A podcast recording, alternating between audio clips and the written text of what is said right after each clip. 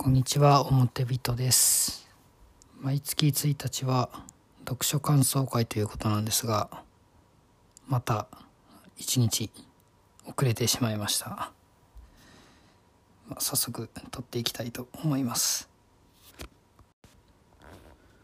6月異常に忙しくてですね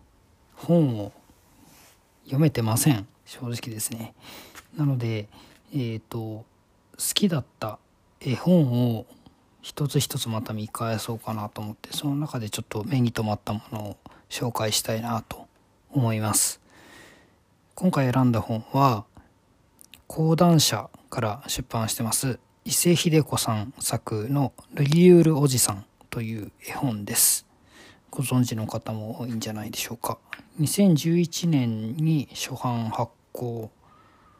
ですね。正確に言うと理論者さんより2006年に、えー、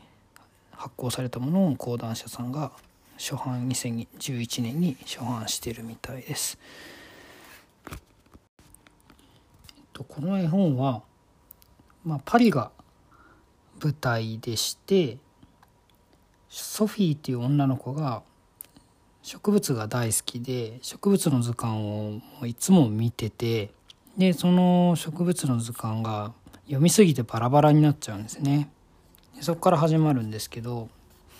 でそのバラバラになった絵本どうしたらあのいいんだろうってなっていろんな人に相談したら、えー、ルリュールのとこに行ってごらんって言われるんですね。でルリュールおじさんを探すのが前半部分なんですけどでまあルリュールおじさんのお店がここなんじゃないかっていうことを探し当ててパルリュールおじさんのお店に入って植物の図鑑を直してほしいってお願いすると。ルリュールおじさんの職場はもうすごいごちゃごちゃしていてでも何か整然としたものがあってですね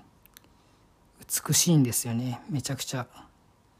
雑多に見えるんですけどはい。でまあそこであの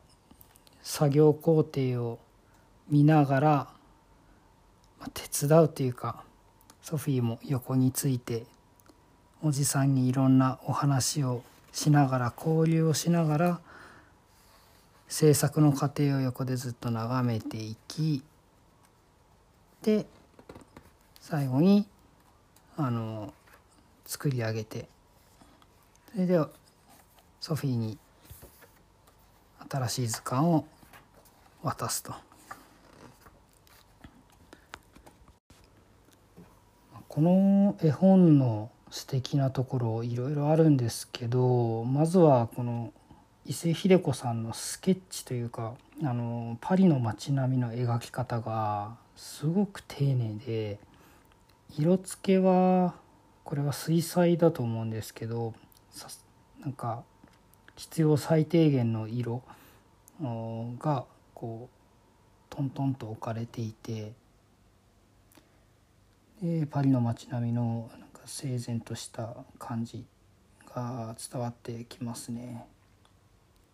曇り空というかそういう雰囲気。ちょっと寒々しい感じとかも伝わってきます。パリ行ったことないですけどね。またルリュールおじさんの工房が何と言うんでしょうか職人の工房という感じですごく散らかっているんだけれども何か美しさを感じるというかうんそういう様もちゃんと書かれているのがいいですね。あルリュールっていうのは何かをし直すとかあの作り直すとかそういった意味から、まあ、製本する製本職人みたいな意味もあるようです。フランス語だと思いますけれどもでまあその職場あ工房の中で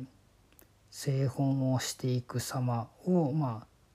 あ、あの依頼主のソフィー少女のソフィーが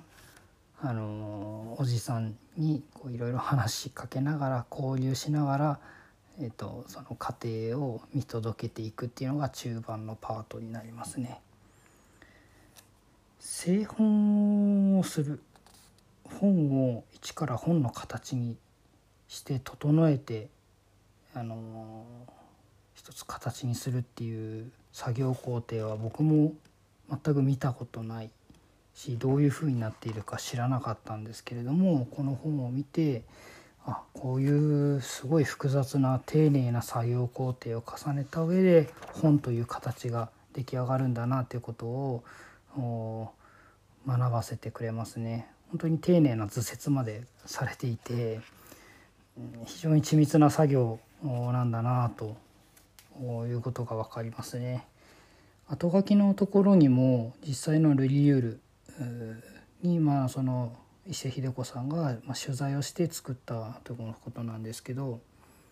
実際にその今機械化でどんどん自動化されて製本されていく今の時代に、え製本の職員っていうのはもう本当に今一桁ぐらいしかいないっていうことも書かれてますね。それだけ貴重な人というかあの職人なんでしょうね。ソフィーは植物が好きで、まあ、今回バラバラにしちゃった本も植物図鑑なんですよね。でさっきもちょっと言ったんですけどリュールおじさんに、えっと、アカシアが好きでねっていう話とかしたりアカシアは夜になると歯を閉じて眠るのよ知ってるとかあの 話しかけるんですよね。でまあ表紙の色も決めなきゃって時に森の色の紙が好きだわとかねあの言ってくんですねそれだけ植物が好きなんだってことで、まあ、それを踏まえてルリユールおじさんもそのオーダーを聞いて最後こう絵本を仕上げていくんですよね。作っていく工程でおじさんの手を見ておじさんの手って手のこぶみたいとかあの表現するところもありますね。おじさんはルリエルおじさんはずっと作業をこうやってやりながらあのお父さんのことを思い出すんですよね。お父さんもこのおじさんのお父さんもルリュール。製本職人だったですね。で親父の仕事を見て育った。お父さんの手の手も木のこぶのようだったけど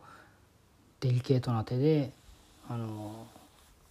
すごい丁寧な仕事をしていてそのようになりたかったと。うん、60工程以上ある技を一つ一つ身につけて最後は金箔でタイトルを打つ。ここまで来たら一人前のレリュールだと、うん、本には大事な知識や物語や人生や歴史がいっぱい詰まっている。それらを忘れないように未来に向かって伝えていくのがレリュールの仕事なんだ。名を残さなくてもいい。坊主いい手を持てと。うん。父さんは魔法の手だねって言いながら育ったおじさんが一言最後ソフィーの本を仕上げる時に「私も魔法の手を持てただろうか」と言ってルリュルおじさんのパートが終わるんですよね。で最後ソフィーがあの本を仕上がった本を取りに来ると最後「アルブル・ドゥ・ソフィー」「ソフィーの木たち」というあの金で金箔であしらった大字を新しくルリュールおじさんがソフィーの図鑑の表紙につけてあげていたと。でとてもその本を大事にするんですよねソフィーは。でルリュールおじさんありがとうってルリュールおじさんは疲れて眠っちゃってたと。